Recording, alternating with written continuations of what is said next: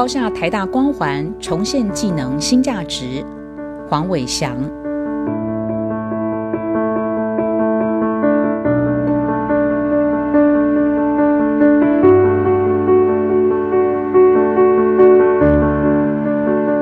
我是黄伟翔，我在经营《记者三点零》一个独立媒体，专门用报道来改变台湾的记者教育。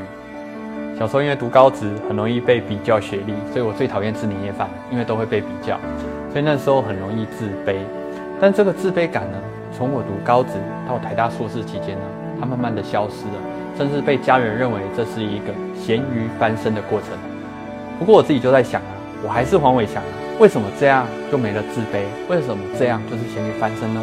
所以带着这个疑惑，我到记者补习班教书，我也看见很多高职的学生在走这样的道路，甚至呢，更严重的是，他们技术不太练了，就是拼升学、拼考试、拼读书，这样到底是正确的吗？所以这在我内心是一个很大的问号。所以我做了一个很疯狂的决定，我休学去努力专心做技职三点零，想好好的改变这一件事情。但是一开始因为影响力有限。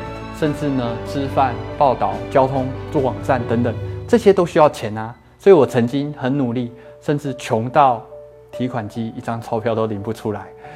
但我想，努力都是有它的代价，也有它的价值。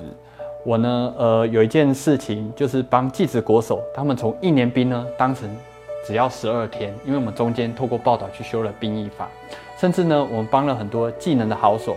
带领大家去做社会公益，用技能呢让社会看见这个技能的多元的价值，也就是我们现在的非营利组织 Skill for You。那我印象很深刻呢，是一次真的穷到不行，我从嘉义演讲的地方走到火车站，那那一路上走了四十分钟，我就在想为什么在这里，甚至我很接近想要放弃。那我如何从放弃的这个心态走到现在呢？我觉得最重要一点是我的报道。